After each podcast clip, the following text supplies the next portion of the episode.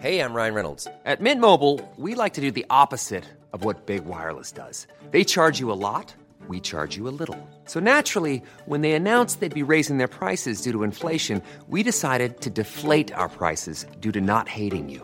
That's right. We're cutting the price of Mint Unlimited from $30 a month to just $15 a month. Give it a try at mintmobile.com slash switch. $45 upfront for three months plus taxes and fees. Promo rate for new customers for limited time. Unlimited more than 40 gigabytes per month. Slows. Full terms at mintmobile.com.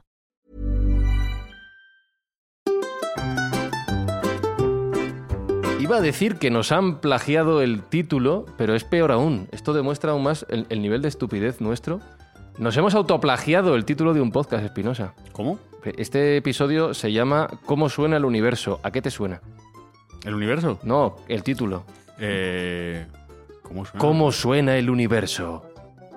Haces un podcast que se llama ¿Cómo suena un edificio, macho? Ni te acuerdas ya. Dices de Ah, verdad. jo, tío, yo qué Con sé. tantos y tan estaba, buenos que- pensando. Es que no, no le da ya. No me da la cabeza, tío. Eh, eh, entonces, ¿Pero eso se puede considerar eh, autoplagio o...? Es eh, más homenaje, yo diría ah, que es más homenaje. homena- sí, sí. Ya se la excusa. A Pedro. Torrijos. es Claro, a Pedro. Torrijos y al Museo Ico. Sí. Pero el título lo has, lo has a Silvia decidido tú. Yo lo he elegido, yo lo he elegido Eh, yo a Silvia porque quería, pues eso, no olvidarme de ese magnífico podcast que hacéis también vosotros. Y bueno, pues ya que vosotros hacéis sonar cómo suena un edificio, nosotros vamos a ver cómo suena el universo, ¿no? Vamos, no nos Pero- vamos a achicar. aquí Pero es a- mejor que hagamos el plagio bien y sea cómo suena un universo. Cómo suena un universo, me gusta más. Y otro día podemos hacer cómo suena otro. Exacto, distinto. Hasta siete. Fíjate. Pues nada, vamos a ver cómo suena el universo. Buscamos los límites de la ciencia, el futuro de la tecnología, el alcance de la mente humana. Esto es Mindfacts. Bienvenidos a Mindfax, donde cada semana buscamos los límites de la ciencia, de la tecnología y del exceso de ambición de un podcast. ¿Cómo suena un universo? Lo que no se puede hacer aquí, Alberto Espinosa, no se puede hacer en ningún lado. Aquí hacemos de todo. De todo. De todo. Lo Todo que- mal, lo- pero de todo. Lo que haga falta. y mal.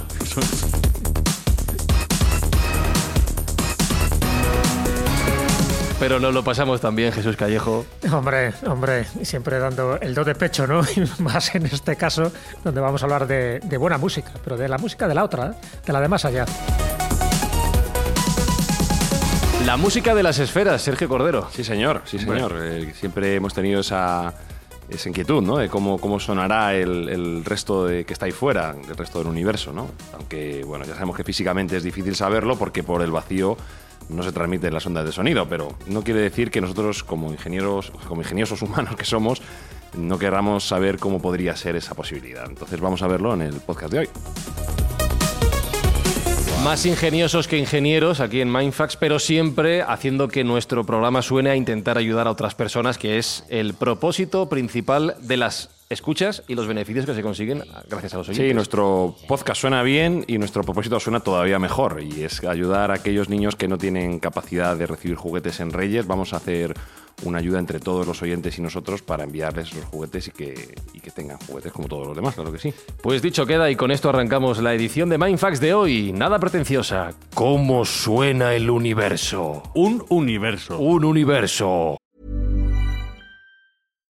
Hi, I'm Daniel, founder of Pretty Litter. Cats and cat owners deserve better than any old fashioned litter. That's why I teamed up with scientists and veterinarians to create Pretty Litter. Its innovative crystal formula has superior odor control and weighs up to 80% less than clay litter. Pretty Litter even monitors health by changing colors to help detect early signs of potential illness. It's the world's smartest kitty litter. Go to prettylitter.com and use code ACAST for 20% off your first order and a free cat toy. Terms and conditions apply. See site for details.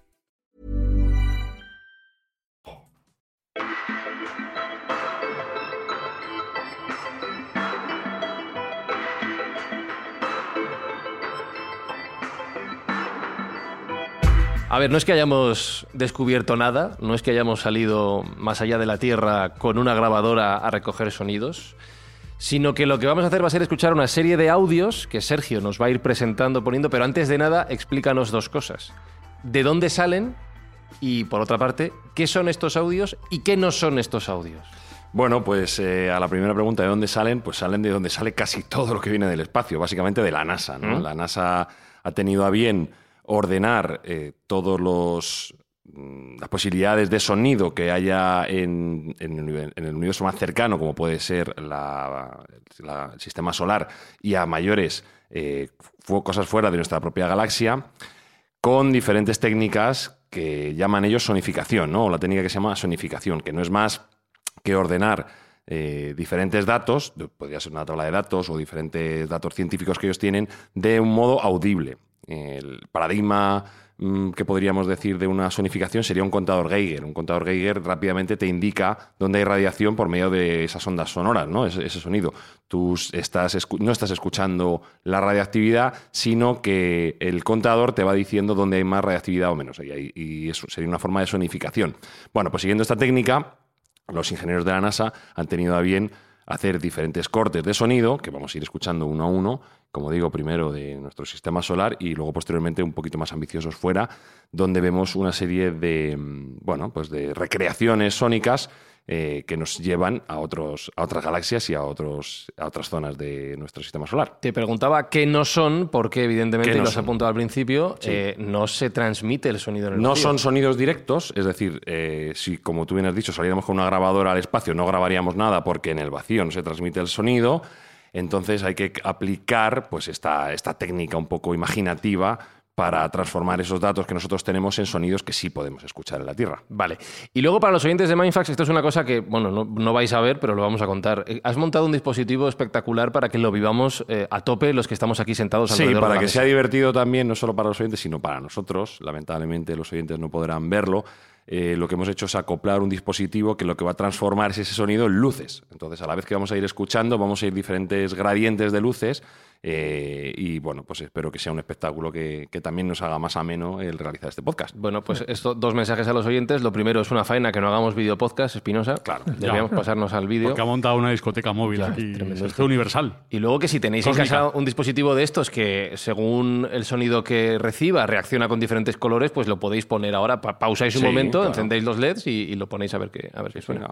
Hacemos una sinestesia. Claro. Una sinestesia sería. Mm, Bueno, solo un poco decir antes de empezar a escuchar estos sonidos, que, son espectaculares y yo creo que hasta espectrales, ¿no? Porque no deja de ser una especie de simulación en función de, de los radiotelescopios los que captan de las galaxias y los que captan de los planetas. Ya sabéis que cuando vamos a este universo lo que se capta muchas veces son distintas frecuencias, distintas vibraciones y sobre todo pues distintas ondas de luz.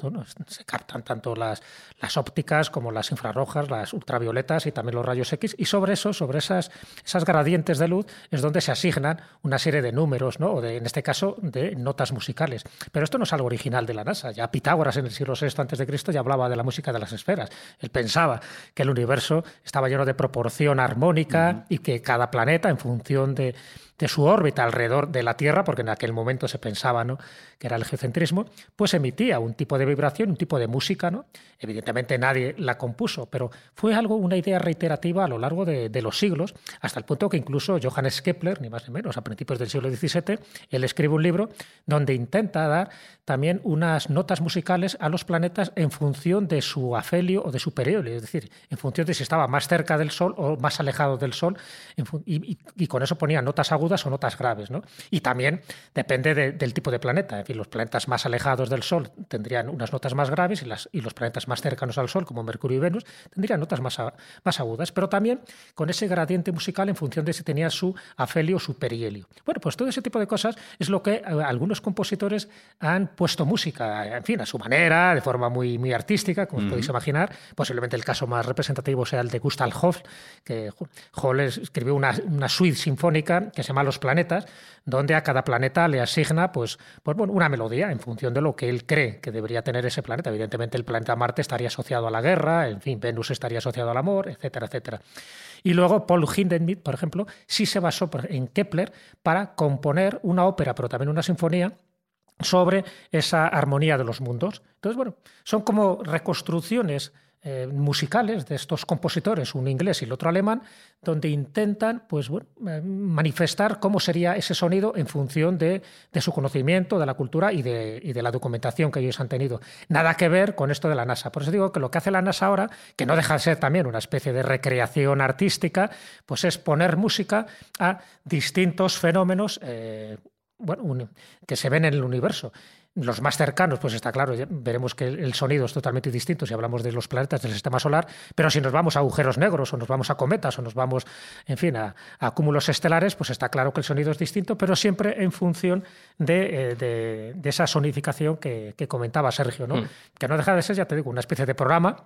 Bueno, pues ba- mm, bastante bien intencionado, pero que estoy convencido que si en lugar de la NASA lo está haciendo alguna otra agencia espacial, pues posiblemente sonará de una forma distinta Mm. en función, ya te digo, de la graduación de los filtros de luz que, que nos llega a través de los radiotelescopios. Estaba comprobando que también Michael Field en 2008 hizo esta idea con con- música de las Michael No, Field, pero bueno, no. El, el disco de Michael Field se llama Music of the Spheres. Pero Está, no- está basado en la idea. Está basado Sí. en, en- en la teoría de Pitágoras sobre. Pero bueno, son- no, no es que haya puesto música a Sí. Marte y tal. Y, y, Col- y Coldplay, quiero recordar que tiene un disco que también se llama Music of the Spheres. Pues eh, bueno, vamos a ver qué tal está la NASA en capacidad musical. Bueno, vamos a ver. En principio vamos a ver diferentes registros. Vale. Algunos son más musicales, otros menos. Y voy a introducir cada uno de los cortes, que son muy breves, eh, con la fuente de donde viene este origen de sonificación. Y si queréis, luego comentamos Sí, sí, cada, sí. cada uno de ellos. ¿Por dónde empezamos? Pues debemos empezar. ¿Dónde debemos empezar dentro de nuestro sistema? En el Sol, ¿no? Que es eh, el- sin duda lo más importante y lo que nos da la vida y que permite que el resto exista. Pues vamos a escuchar una sonificación de las vibraciones del Sol, creadas en función de las, de las grabaciones del Laboratorio de Física Experimental de Stanford. Con esos datos, la NASA ha obtenido este sonido.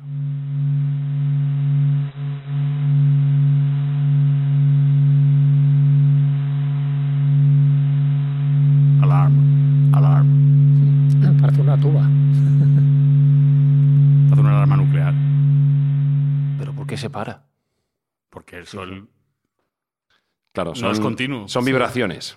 Son erupciones, por llamaradas. pulsos, ¿no? Por Ah, pulsos energéticos. Exactamente. No, es, no es constante. Esta es, Claro. bueno, pues eh, digamos, una de los diferentes parámetros que se pueden haber elegido dentro Mm. de, de cualquier astro que, que queramos, que queramos ver. Entonces, bueno, pues aquí sería ese viento solar, esas vibraciones, y este es el, el sonido que le han puesto. El sol. El sol. El Y la- siguiente, y, la, y, y la- vamos. y la lucecica, ¿te has fijado? Que era Sí, roja y cambia, amarilla un va poco. cambiando, claro, sí, sí, claro. sí, sí. Un poco roja y amarilla. Es que la gente no lo ve, entonces. claro, Pero lo describo. Ya, ya, ya. Esto se va a parecer una discoteca. Sí, sí. A ver, dale. Bueno, vamos a ir por orden, a- por orden creciente. El siguiente Bien. sería Mercurio, Mercurio. y ya que hemos hablado del Sol, pues vamos a escuchar cómo, soni- cómo sonaría la sonificación del viento solar azotando Mercurio.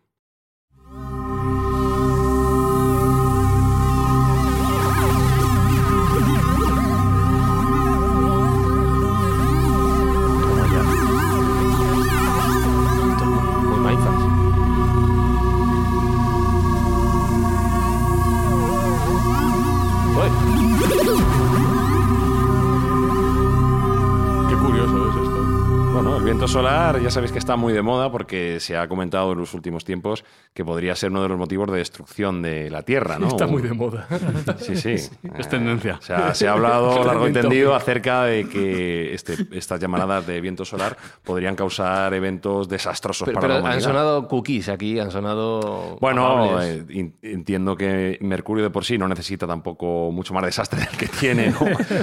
Entonces no pasa nada por dulcificar un poco esos sonidos, entiendo yo que es así. A ver, vam- vamos con Venus. Vamos con Venus, venga. Esta es la sonificación de emisiones de radio grabadas por la eh, eh, sonda solar eh, Parker de la NASA, ¿de acuerdo?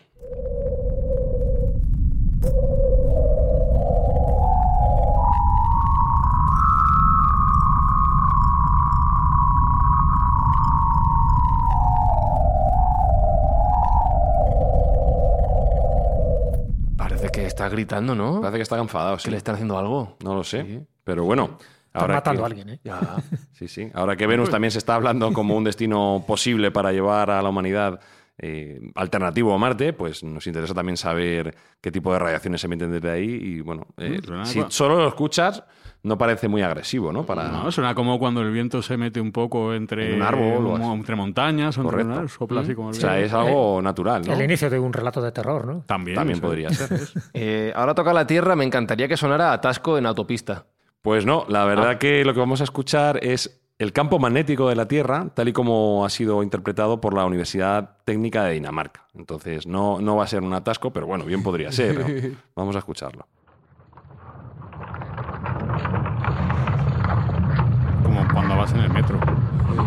Podría ser un, un carro de bueyes tirado. ¿no? Me suena como a, tem- a un barco en la tempestad. Yo el metro cuando También, sí. pilla un poco de... Traca, traca, traca, traca, traca. Sí.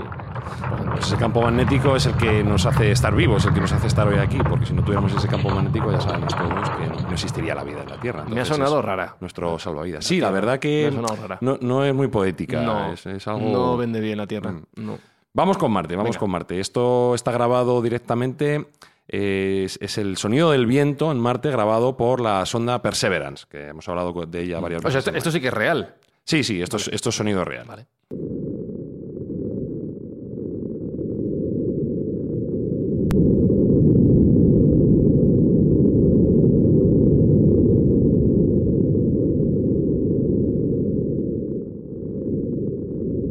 Marte está un poco cabreado.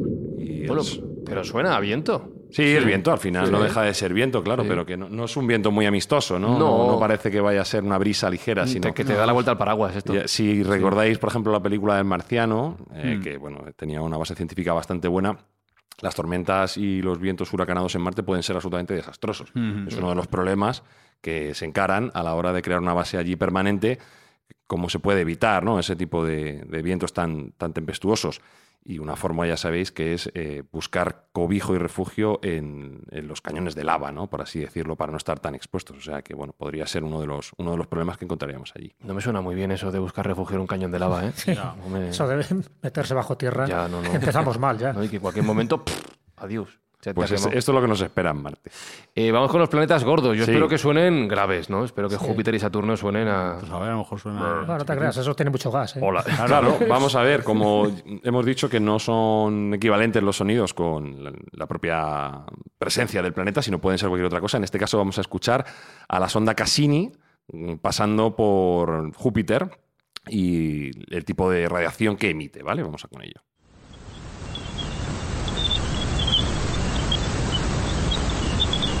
Pues, curiosamente no es grave, es más agudo que grave. Cae, parece que hay un pájaro. Sí, ¿eh? parece un bosque, os iba a decir. Parece un jardín. Muy idílico, ¿no? Es como la Arcadia. ¿Te imaginas que de Pajaritos en llegaron- Júpiter. pasó por Júpiter y se encontró ahí un parque? Pues mira, ¿Eh? hay cantidad de contactados que dicen que proceden los extraterrestres de Ganímedes y de los cuatro, en de los cuatro satélites principales de Júpiter. O sea que a lo mejor es algo distinto a lo que nos están diciendo los astrónomos. Resulta que hay una especie de, de, de- Vergel. de vergel o de bosque tropical. Sí, para ir a, a- a destrozarlo los humanos, vamos. Exactamente, un nuevo planeta que destruir. Siempre claro se nos ha quedado corto el que tenemos A, a actualmente. terraplanar, que es una palabra que nos gusta mucho. Me ha, me ha sonado sorprendente, no sé Saturno cómo sonará. Vamos a ver, no, mm, no sabemos Saturno cómo va a sonar. Saturno es un planeta favorito de mucha gente por esa- esos anillos ¿no? tan peculiares que tiene. Y esto sería las emisiones de radio de una sonda cortando esos anillos. Vamos con ello.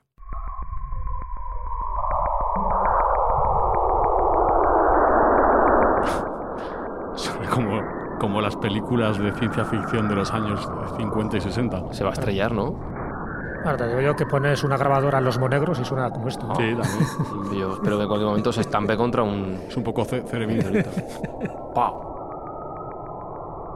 Sí, pero sí, si te paras a pensar y cierras los ojos, puedes percibir ese- esos anillos, ¿no? Me parece, me parece interesante, me parece que está bien hecha. ¿Tú lo percibes? Yo sí, yo lo percibo. O sea, es la- una sonda atravesando, Atravesando los los anillos. anillos. Yo en el tercer anillo me he perdido. Ya, yo estoy- Ya sabéis que además, eh, bueno, los anillos de Saturno pues son infinitos, ¿no? Hay muchísimos. Entonces son, son nubes de polvo que están en esa forma y le dan esa textura tan, tan curiosa que tienen, que parece ser que además son muy, muy delgados. O sea que, que es interesante. Bueno, nos encaminamos al final del Ya sistema estamos solar. llegando, sí, estamos saliendo del sistema solar. Nos quedan, ya, ¿eh? nos quedan dos planetas según SPI-3, pero Sí, no, me ha pegado de ese burro. Porque Plutón no está. Plutón lo hemos quitado. No, con- vale, vale. Plutón es planeta. Ya estoy de acuerdo con Espi. Tú sigues, es- ¿no? Siempre ha sido planeta Ha sido planeta. Sacarle es una ignominia. Bueno, pues aquí estaríamos eh, hablando de las ondas magnetosféricas grabadas por la sonda Voyager 2, que también últimamente se ha hablado mucho de ella. Vamos Que, a ver. que ya salió del sistema solar. Correcto. Antes de salir del sistema solar, dejó esto grabado.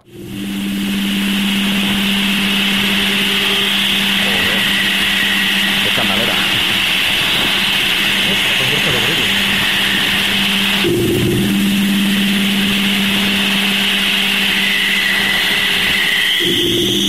Hay un Urano importante. Sí, ¿eh? No sí. sé si es una rave o qué, Suena, pero- suena a, a que se ha estropeado la mesa de sonido. Sí, sí, Como sí, sí. Chimo Bayo pinchando. Sí, sí, sí.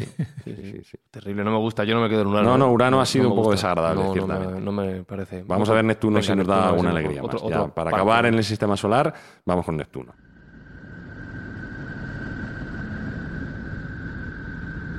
Más relajante,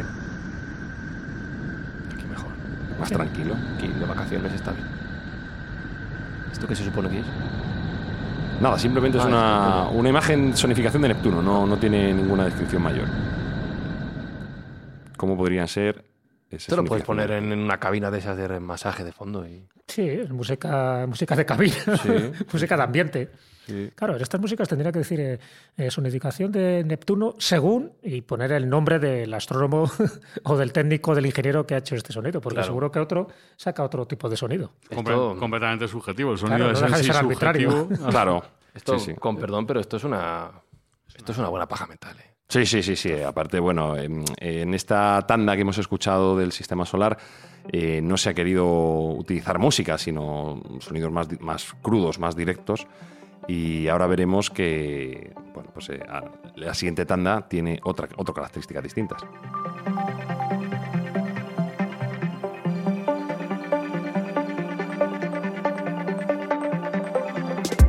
Entonces, dos preguntas. Plutón no, ¿verdad? Yo creo que Plutón hay que eliminarlo de la ecuación porque lo dicen los Hay expertos. que eliminarlo Parece directamente. una cosa Hay ignomiosa esto. ahora mismo con Además, eh, sabéis que uno de los culpables de que Plutón no esté como, so- eh, Es como planeta es eh, Neil deGrasse Tyson, que a mí me- es una persona que le tengo mucho respeto. eh, tiene un podcast muy bueno, por cierto. Y, y, bueno, hizo la serie de Cosmos como heredero de Carl Sagan, con lo cual el respeto es máximo. Y si el astrofísico más reputado dentro de la divulgación dice que Plutón no es un planeta, ¿por qué no creerle? Hmm. Y la segunda pregunta es, si ya hemos llegado a la frontera del sistema solar, ¿vamos a salir fuera a seguir escuchando cosas? Sí, vamos a salir fuera a escuchar ya cosas mm, mucho más novedosas para nuestro oído y para nuestros, para nuestros sentidos, porque realmente no estamos acostumbrados a, a este tipo de, mm, de eventos y este tipo de astros que vamos a escuchar, que son bueno, pues mucho más llamativos. Eh, fíjate, echo en falta, ya que estamos en los límites de nuestro sistema solar, eh, el sonido, por ejemplo, de la, de la nube de Oort, esa nube cometaria, donde, en fin, para de que surgen, se generan todos esos cometas, y también el cinturón de Kuiper, que también debería tener un sonido muy específico, ¿no? Por la cantidad de asteroides que, que hay por allí, que estaría ya un poco en ese límite, ¿no? Del sistema solar, pero bueno. Tenemos el sonido de un cometa, si te vale. Bueno, bueno, Manuel. bueno, hombre, Tenemos vale, el sonido de un cometa. Este es el sonido del cometa Tempel 1. Pues eh, cuando, cuando se pasó por la- las ondas tardas, pasó al lado de él. Vamos a escuchar. Joder. No suena bien. Es un tractor intentando arrancar. Ya, sí. Jo- John Dere. John.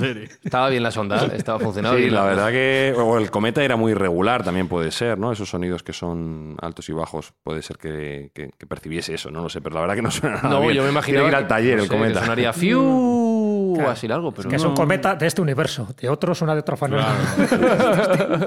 es un universo. Claro, nosotros suena música de Rafael, ¿no? Cuando, Claro. Como eh, mirando al espacio de Sergio Mena, que suena Luis Aguilé. Eso es, Luis Aguilé. Sí, sí. Un cometa, suena así. Bueno, me hace- a ver qué, qué viene ahora. Bueno, pues ahora podemos ir a, mm, como digo, a astros mucho mayores, ¿no? Y a, a cuestiones mucho más importantes. Por ejemplo, vamos a escuchar el agujero negro en el centro de la galaxia M87, ¿vale? Tal y como lo identifica la NASA, eh, en- además, eh, según pone aquí, en muchos anchos de banda distintos, ¿vale? Esto está sacado del, del telescopio de rayos X Chandra, ¿de acuerdo? De ahí vienen los datos y así se ha- se.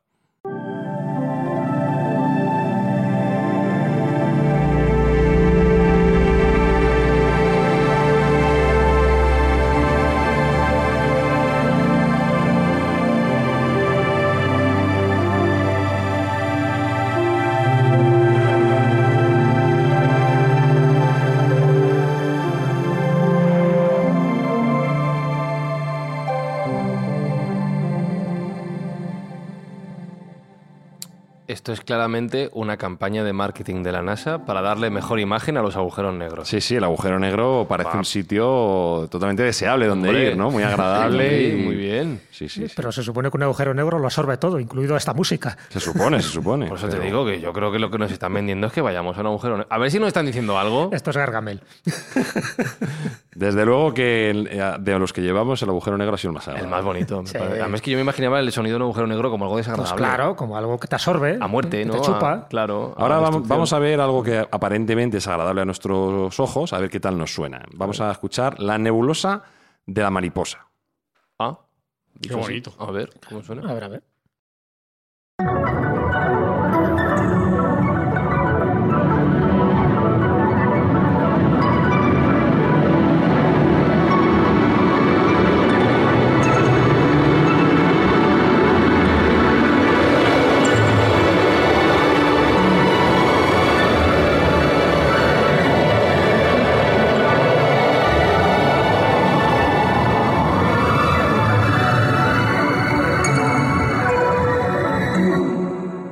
Que decir que mm, esta final. sonificación viene de una imagen del Hubble. Mm. Sí, es verdad que en el vídeo que estás poniendo eh, estamos viendo la imagen de la nebulosa y hay una línea que la va recorriendo de izquierda a derecha, como interpretando como si fuera una partitura Exactamente. lo que, lo que ve en la imagen. Los colores y, y los mm, puntos brillantes. De hecho, esos ping, Claro. ping que se oían Es lo eran los puntos brillantes, las Claro, estrellas. sí. es. Exactamente. En cuenta que lo que llegan son fotografías.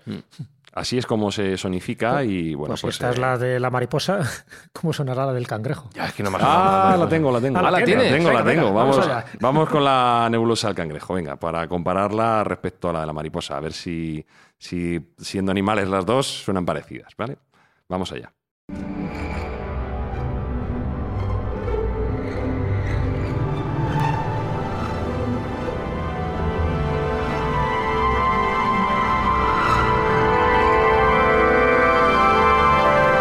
Esta subida que escucháis se supone que es la sonificación de una estrella de neutrones girando. Si os habéis dado cuenta, en medio son- de esa sonificación ha subido mucho el tono y el ritmo de, de la música, ¿no? Pues es esa estrella, con el esa centro de la estrella de, de neutrones girando, ¿no? Ajá. Bueno, pues es, es interesante también cómo le han dado esa, ese prota- protagonismo a esta, a esta estrella de neutrones, ¿no? Y cómo te la puedes imaginar a través del sonido. Que yo me pregunto qué se estarán imaginando los oyentes de Mindfax al escuchar estas cosas. Pues sin ver la imagen. Lo que tú has dicho antes de no sé qué mental. Bueno, vamos con otra. Tenemos una imagen de fondo del Hubble del año 2014, ¿vale? ¿De, va- fondo qué quiere decir? Imagen de fondo es una imagen amplia, de, que, no, que no está enfocada, sino Foto que... de paisaje, ¿no? Foto, foto panorámica, por así Vale. decirlo, equivalente en nuestro móvil, como de, el Hubble ha realizado esta, esta foto de amplio espectro, ¿vale? Vamos allá.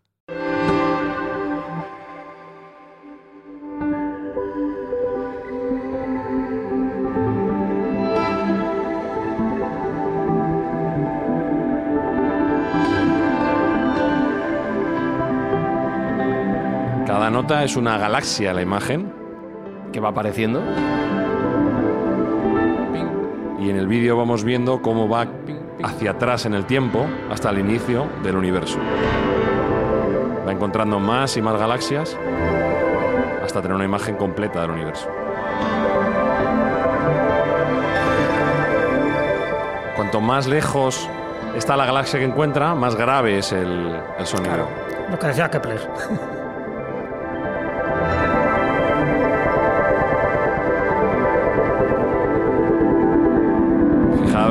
cuántas y cuántas galaxias puede encontrar el Hubble y Pero- tened en cuenta que no estamos viendo ni siquiera, bueno, pues muchísimas eh, galaxias que no, que no podemos ver con la tecnología actual. Entonces, Esto es curioso porque decía, y no hace demasiado, un astrofísico, dice, tenemos la idea errónea ¿no? de que en el universo no hay sonido porque es- está vacío. ¿no? Dice, pero realmente no es así, porque las estrellas de qué se componen esencialmente de gas y el sonido se transmite a través del gas.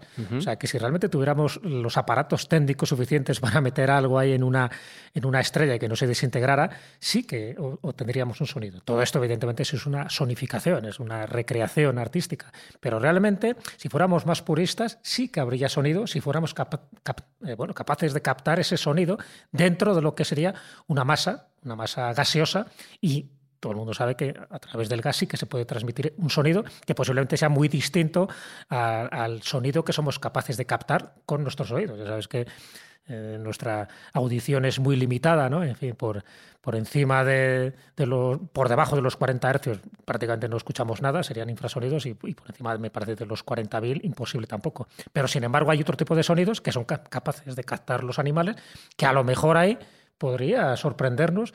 Eh, este tipo de músicas a lo mejor son juegos de niños comparado con lo que realmente podríamos escuchar algún día si somos capaces, ya digo, de colocar algún sistema sónico dentro de las estrellas. Pero las estrellas tienen gas, no lo olvidemos. Mira que estaba pensando una cosa según escuchábamos este audio, que eh, quizá una persona pueda pensar, es una tontería, es una recreación, pero en el vídeo que lo acompañaba no solo iban apareciendo las galaxias que iban sonando cada una de las notas, sino la edad que tendría cada una de ellas. Y han sido muchísimas. Quiero decir, ya no es solo el hecho de que tengamos un telescopio sacando esa imagen, sino que seamos capaces de bueno, saber o averiguar o deducir la edad de cada una de todas esas galaxias. Me parece que en cosa de 30, 40 segundos que ha durado el, audio, se resume una cantidad de conocimiento. Sí, hay mucha información muy concentrada, ¿no? Y recordemos también que estas sonificaciones, aparte de ser un ejercicio pues divertido para nosotros, para aquellas personas que no tienen capacidad visual, puede ser datos interesantes, ¿no? Mm. Puede ser una forma de, de, asumir esos datos que de otro modo no podrían. Incluso se hablaba en su momento también, y esto también eh, podría ser muy mindfax, que con la posibilidad de radioespectros, ver los diferentes componentes de diferentes astros, podríamos llegar a la conclusión de no solo saber eh, el sonido y la imagen, sino el olor podíamos recrear el olor de algunos astros, en función de la composición que tuvieran sus atmósferas. Con lo cual estaríamos un paso más cerca de tener una presencia más global, no solo la visión o la auditiva en este caso, sino también eh, la olfativa, que yo creo que podría darle un contexto también interesante y una gran, una granularidad a nuestro conocimiento mayor de la que tenemos. Mm, ¿Dónde vamos ahora? Vamos a, una imagen bastante típica, que es eh, la galaxia del remolino. La hemos visto varias veces. Sus bracitos. Eh, sí, con sus brazos espirales, etcétera.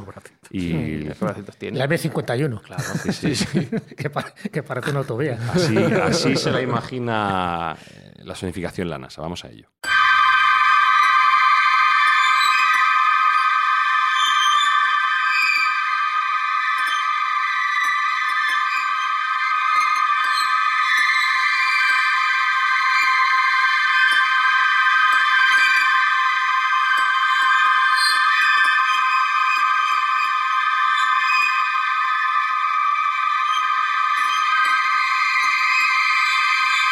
La significación también es en espiral.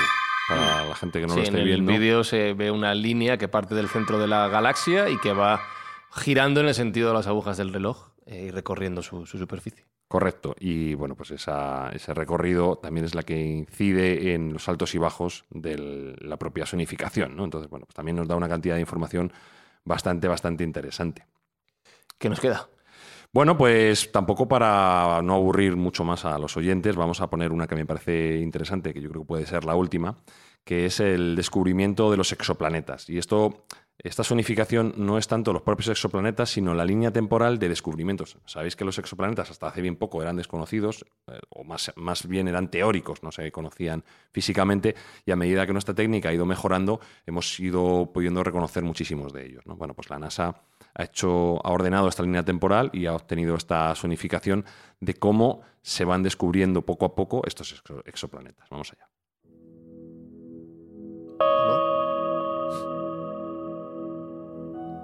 Empieza en el año 92 y va adelante.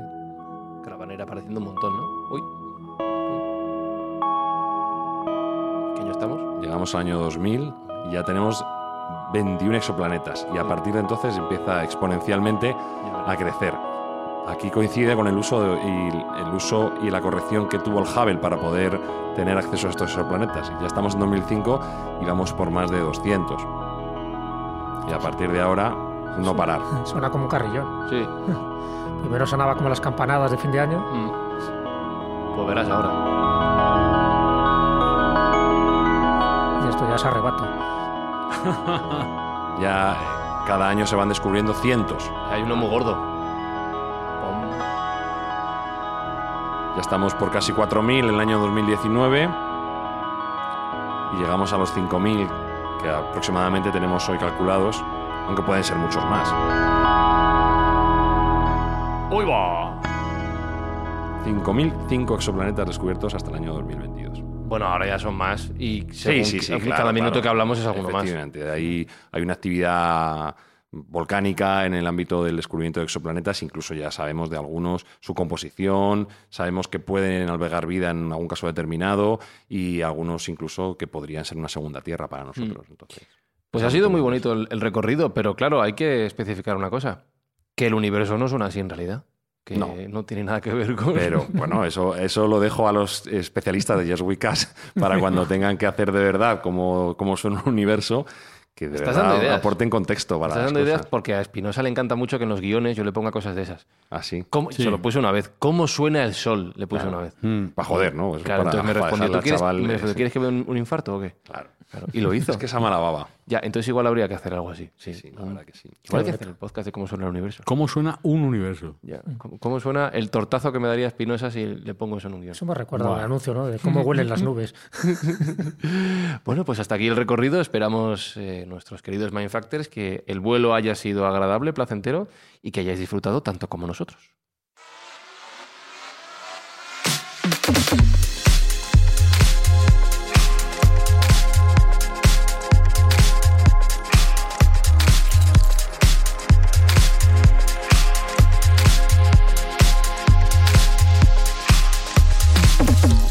Ha sido bonito, ¿no, Espino? ¿Te ha gustado? Sí, está chulo, muy chulo. Mm, Ha sido Es una experiencia. sorprendente. Es una experiencia curiosa. Además, lo de las luces me ha gustado también. Sí, ya, no lo pueden es- ver, pero. ¿Cuándo vamos a hacer el video podcast? ¿Qué video podcast? Video podcast para que la gente vea lo de las Es luces. el siguiente salto natural. Ay, que es, el- que- eh, es un señor hablando aquí, pero bueno, pero por favor. Está hablando aquí. Se, se ha indignado ha alguien, se ha indignado alguien con lo del Ah. video ¿Qué podcast. planeta era ese? No sé, a ver si va a haber gente ahí en, en Júpiter con los Era de pajaritos. raticulín. Bueno, hasta la semana que viene. Alberto. La semana que viene. A ver si hemos descubierto algo, Jesús Callejo. Pues no lo sé si hemos descubierto algo, pero me ha encantado el hit parade de la NASA. Los 40 principales. Lo que queremos descubrir es el apoyo de los Mindfactors, Sergio, no tanto porque nos escuchen, que nosotros no sacamos nada de esto, sino por hacer posible la buena acción que queremos desarrollar cada trimestre. Sí, claro, cualquier escucha de Mindfacts es un punto más para hacer el bien y ya sabéis que en esta fase de la temporada lo que estamos es recaudando fondos para poder comprar juguetes para aquellos niños que normalmente no podrían tenerlos. Entonces cada escucha pues está ayudando a hacer una buena acción. Así que bienvenidas todas. Pues seas del planeta que seas, del sistema solar que seas, de la galaxia que seas, del universo que seas, gracias por estar ahí cada semana. Nos escuchamos de vuelta en Mindfax en el universo que viene. Chao, chao, chao, chao, chao, chao. Mindfacts llega cada semana a tus oídos a través de Spotify, Apple Podcast, Evox, Google Podcast o tu aplicación favorita. Búscanos en redes sociales. Somos Mindfacts.